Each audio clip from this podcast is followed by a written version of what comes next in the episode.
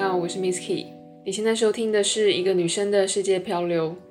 在这个节目中，我将尽量一个月更新一两次，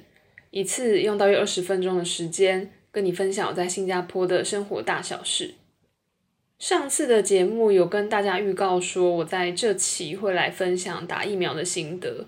那现在录音时间是八月二十一号礼拜六的晚上。我确实也在上周完成了两季莫德纳疫苗的接种，所以想说这集就来分享一下新加坡整体的疫苗政策，还有我自己打疫苗的经验。先讲一下新加坡整体的这个疫苗跟疫情的状况好了。关于疫苗本身呢、其实新加坡买疫苗好像没有公开的资讯。呃，所谓的公开资讯就是说我目前在官方或者是在任何的新闻频道，好像都找不太到新加坡到底买了多少剂疫苗。不过官方的新闻倒是有说，就是新加坡为了这个疫苗的拨款呢，是超过台币两百亿元的。那可是我也没有办法换算说这样到底买了多少剂疫苗了。只能说，如果是以现在的接种率来看，就是我们倒回去以结果论的话，那新加坡确实在这个部分做的应该是不错的。因为目前新加坡的接种率蛮高，然后甚至还有多的疫苗可以拿去送给其他的国家。所以整体来看呢，政府采购的数目应该也是蛮够的。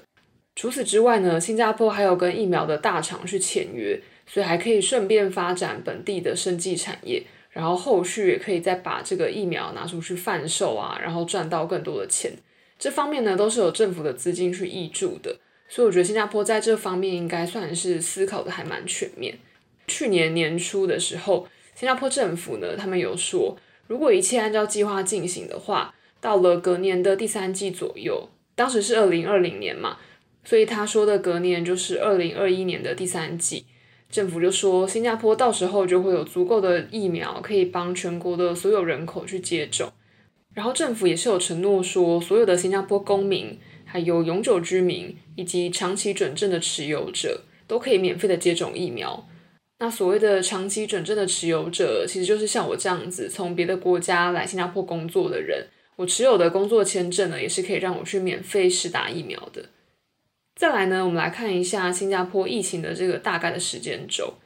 大致上来说，新加坡也是在二零二零年的年初开始有疫情，那到了三月、四月的时候，比较是疫情的高峰，每天都有好几百例。其实新加坡也是有采取类似封城的措施。他们在二零二零年的四月初的时候呢，他们就有所谓的断路器。他们这个断路器的意思就是说要阻断或者是中断一些非必要的商业活动。那这个断路器的政策呢，是从四月初一路到六月初。那这个阶段呢，就是最严格的封城，企业要远端的工作，然后学校也要远端的学习，然后有一些非必要的休闲设施或店家也是不能营业的。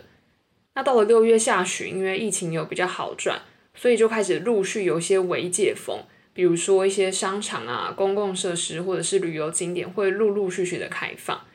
然后到了十二月底呢，又开始是进行解封的第三阶段，也就是说大家开始可以正常的出去生活了。不过当然出去的时候还是要维持社交距离，然后还是要好好的戴口罩。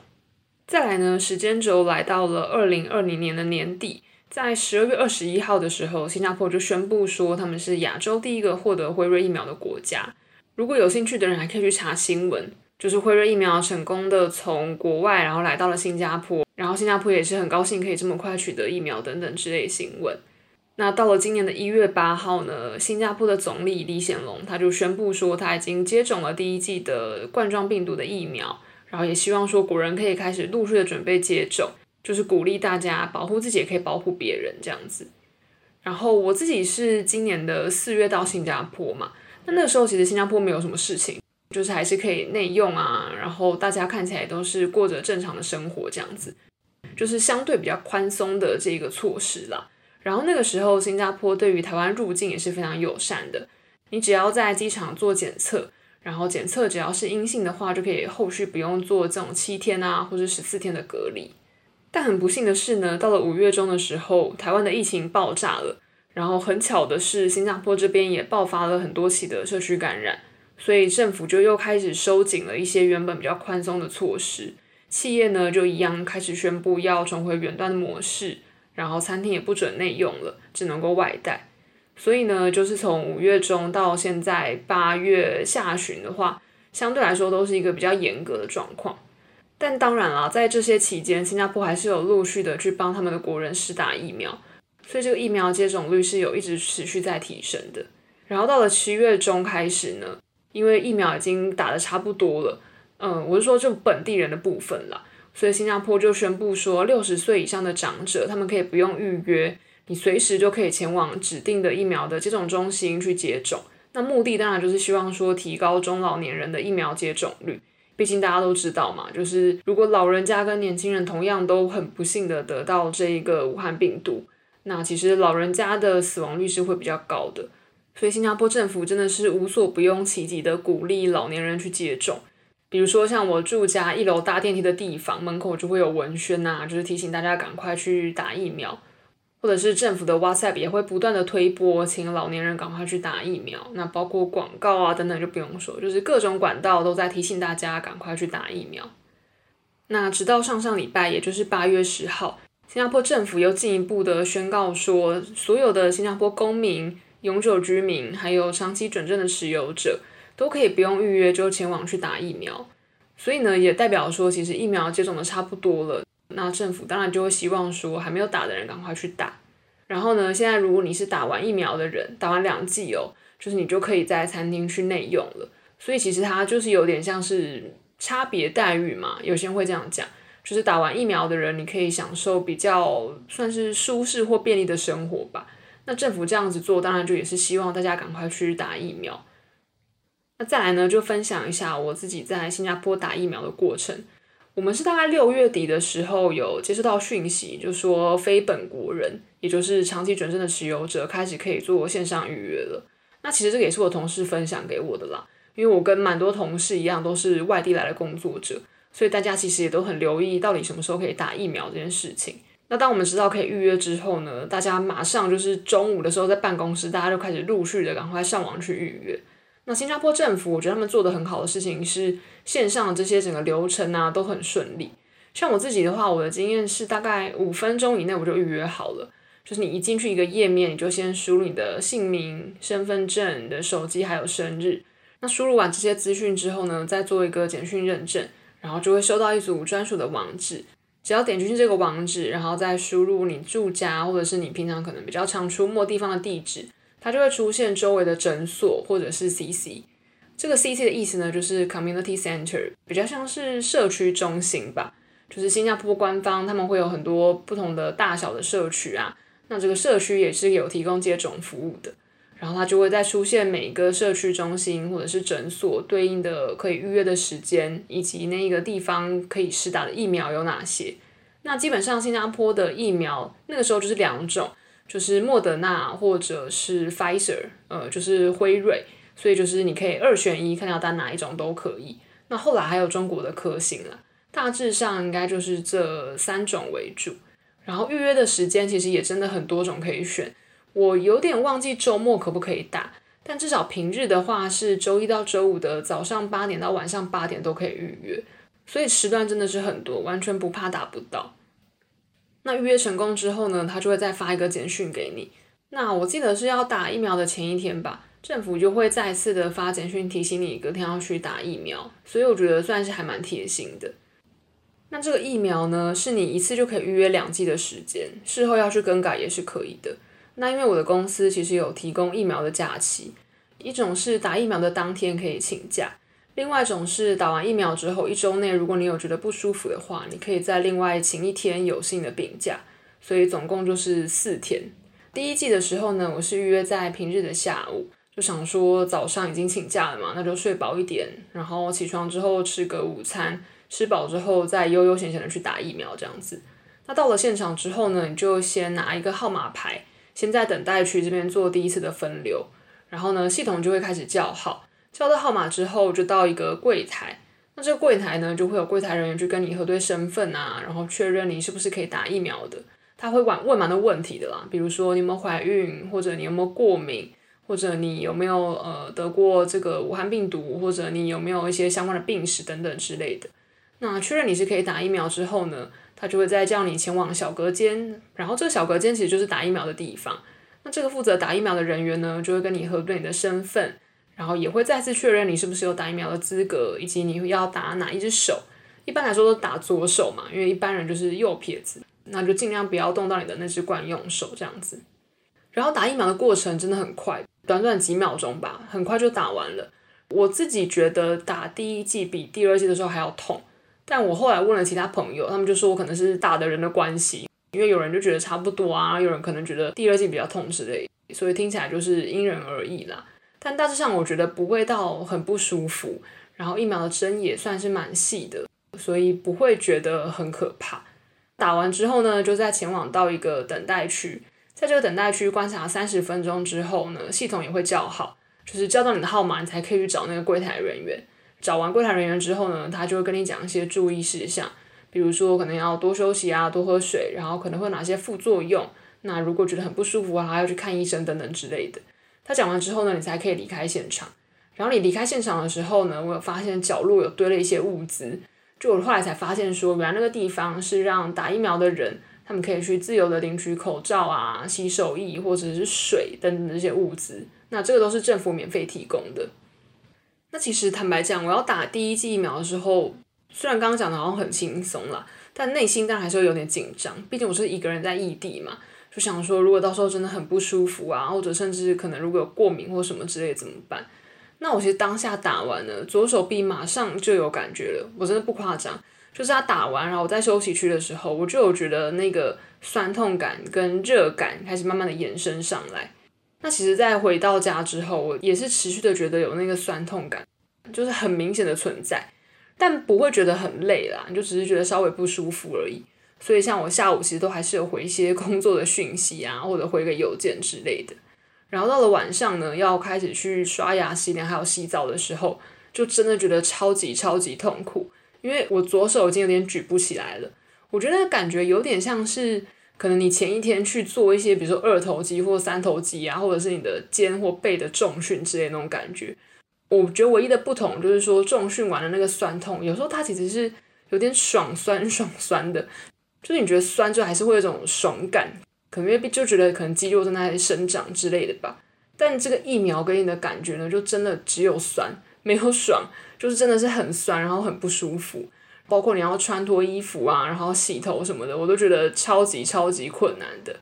更明显的其实就是晚上睡觉的时候，因为我觉得手真的太酸了。然后我当时也没有特别想说要吃药还是怎样，因为我就觉得这个酸痛感应该是蛮自然的，就想说左手臂毕竟有打过针，那应该就是会这样子吧。可是我当天就真的完全没有睡好，因为我平常是一个很喜欢侧睡的人，但因为左手臂这样子，你根本没有办法侧睡，然后你翻身的时候也会觉得很不舒服。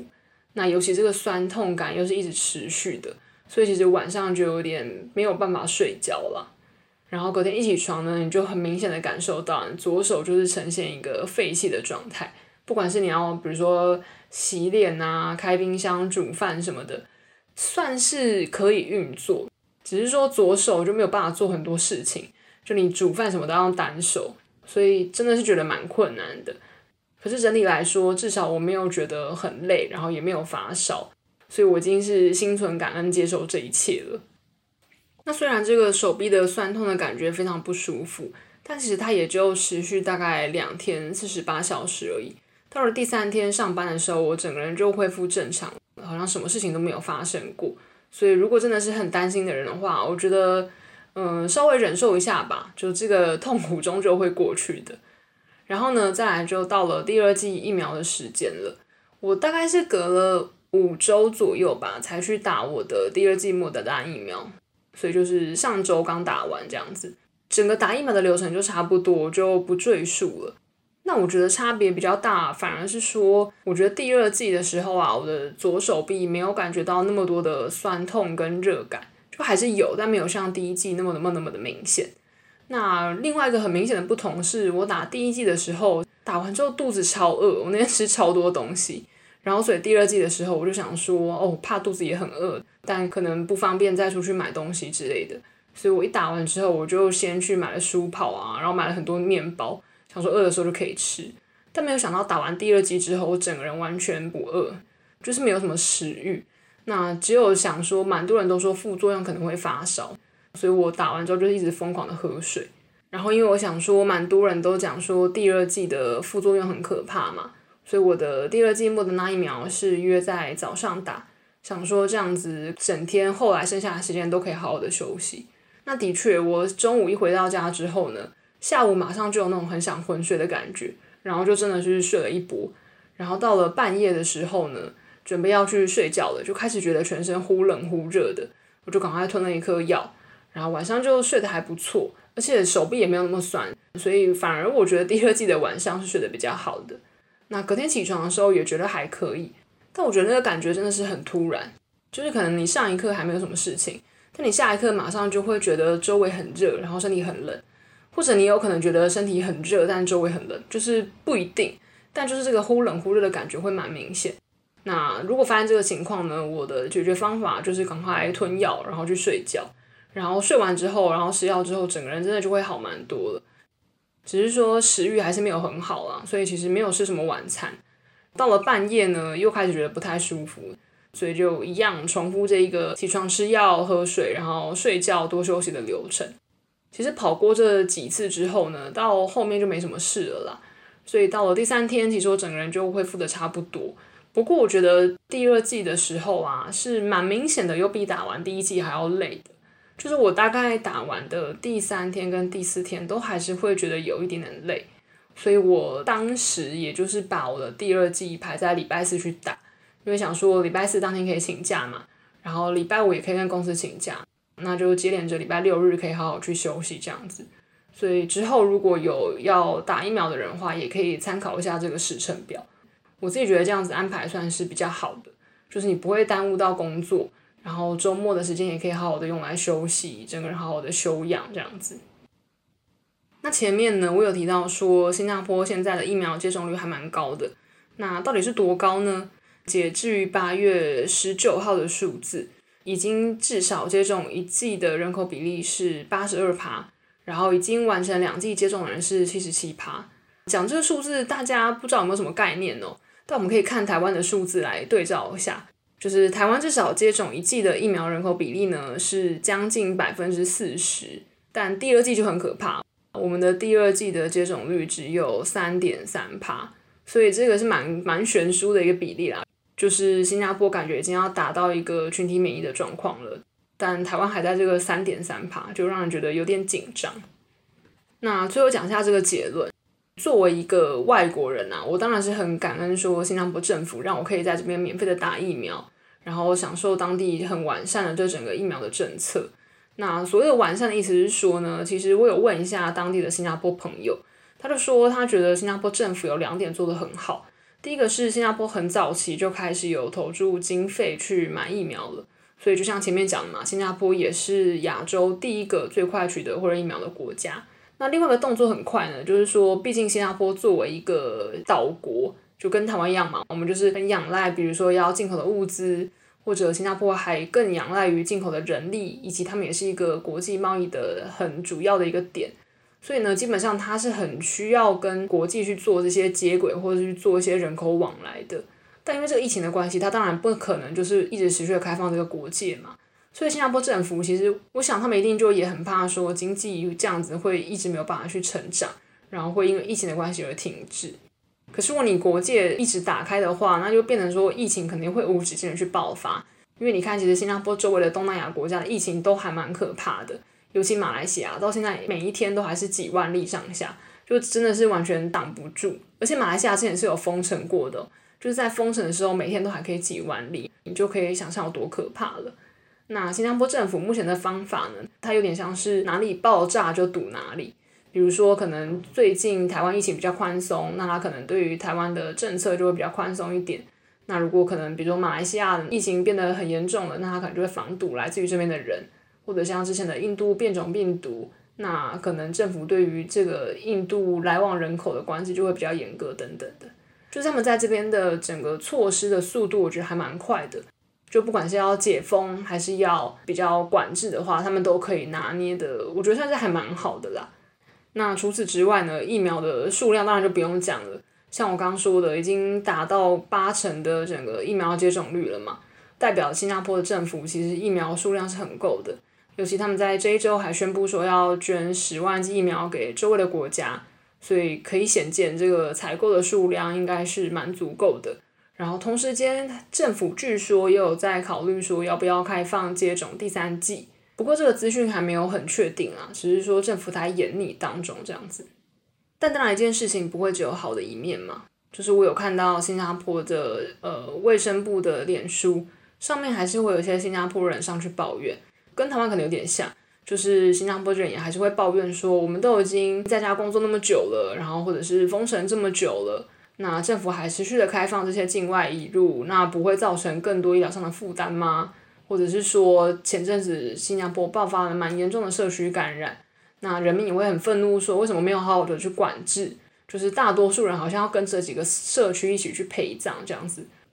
不知道身为台湾的听众们会不会有觉得很有既视感？因为其实新加坡前一阵子也爆发了 KTV 感染区。那这边说的 KTV 不是像那种钱柜或好乐迪，这边的 KTV 呢，指的是呃比较像是新加坡的声色场所，就是会有一些东南亚的小姐，她们可能在这个 KTV 里面去陪酒啊，或者是陪吃饭。这个场所不知道什么是可以营业的。所以后来就导致说，这整个酒店或者是 KTV 啦，就里面的人有感染，然后后续又在扩展到其他地方。我觉得可能跟前阵子万华茶室的事件有一点点像，就是人民会有点不太敢承认自己去过这样的地方，所以疫情就有一度有变严重这样子。那当时新加坡人就是觉得很生气，就会觉得说我好好的待在家，我每天就是好好的戴口罩，然后叫外送，然后保持社交距离，但政府却放任这个地方是开启的。然后变得说疫情变那么严重，那等于说全新加坡陪这个 KTV 坐牢，那怎么样？怎么样？就蛮多网友是蛮愤怒的。然后包括后来又问了房东，我房东也说他周围有蛮多朋友也会觉得有点生气，然后会有点无奈。可是我觉得讲完这些之后啊，整体来讲，嗯，我只能说以我自己啊，因为毕竟我是打完疫苗的人，所以我还是会觉得说，先不管这些社区感染的东西，当然每一个政策一定有它的好跟坏。或者其实因为每个政府都是第一次面对这么大波的疫情嘛，所以一定会有一些做不太好的地方，那就是去改善。可是你说大部分来讲，就是我们如果势利一点以结果论来讲的话，新加坡的死亡率很低，然后疫苗接种率很高，所以我觉得整体来讲，我对于新加坡这个疫情的管制或者是他们的相关政策，算是还蛮满意的。因为必须老实讲啊，就是你反观台湾。我在今年四月离开台湾的时候，台湾都还是一片祥和，出去的时候都会觉得很安全啊，然后还可以在岛内小旅行之类的，只是不能出国。但没有想到后来就是各种大爆发。但其实我觉得某方面也是因为这些疫情的大爆发，开始让我们意识到说政府有一些的政策是不足的。那我觉得政策这个东西可以去做改善。但我觉得另外一件很可怕的事情是，台湾的疫苗也是不太够的。虽然我刚刚讲就是新加坡官方没有所谓的疫苗采购的数量。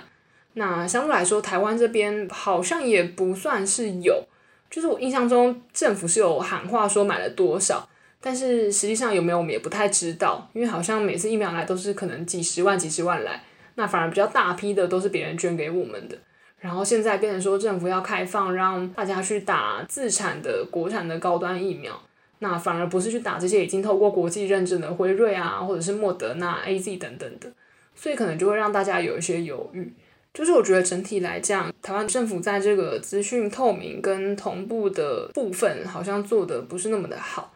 那另外一块当然就是疫苗的问题嘛，就是前面说有投入足够的经费去买疫苗，但后来才发现说蛮多都是买这个当时还没有通过国际认证的，就是我们把鸡蛋放在一个主要的篮子里，但这个篮子却还是不太确定用什么材质做的，然后它稳不稳，有没有破洞之类的。所以可能就是这一点也会让蛮多人觉得很犹豫或有点犹疑的吧。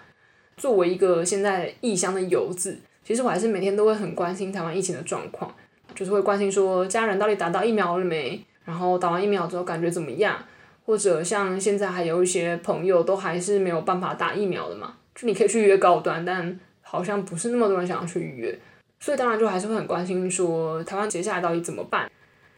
反正呢，这集就是简单的分享一下新加坡他们对于整个疫情啊，还有疫苗的情况，就希望可以给大家一些算是分享吧。然后真的是也衷心期望说，台湾这边的亲朋好友还有听众们可以顺利的打到疫苗，赶快达到群体免疫的状况。希望我们的国界可以赶快解封，然后恢复正常的生活。当然，我也私心希望我从新加坡回到台湾的时候不用再去隔离了。希望今年年底或者是明年初有机会回台湾一趟。下一集呢，可能会是一个番外篇，因为最近有接到一个听众的来信，他就询问说我自己在打工换宿或者是沙发冲浪的时候会注意哪些事情，然后有没有碰过一些比较雷的经验等等。我觉得这个主题是值得花一集好好去讲的，所以就下一次再好好跟大家分享喽。那今天就先录到这边，大家拜拜。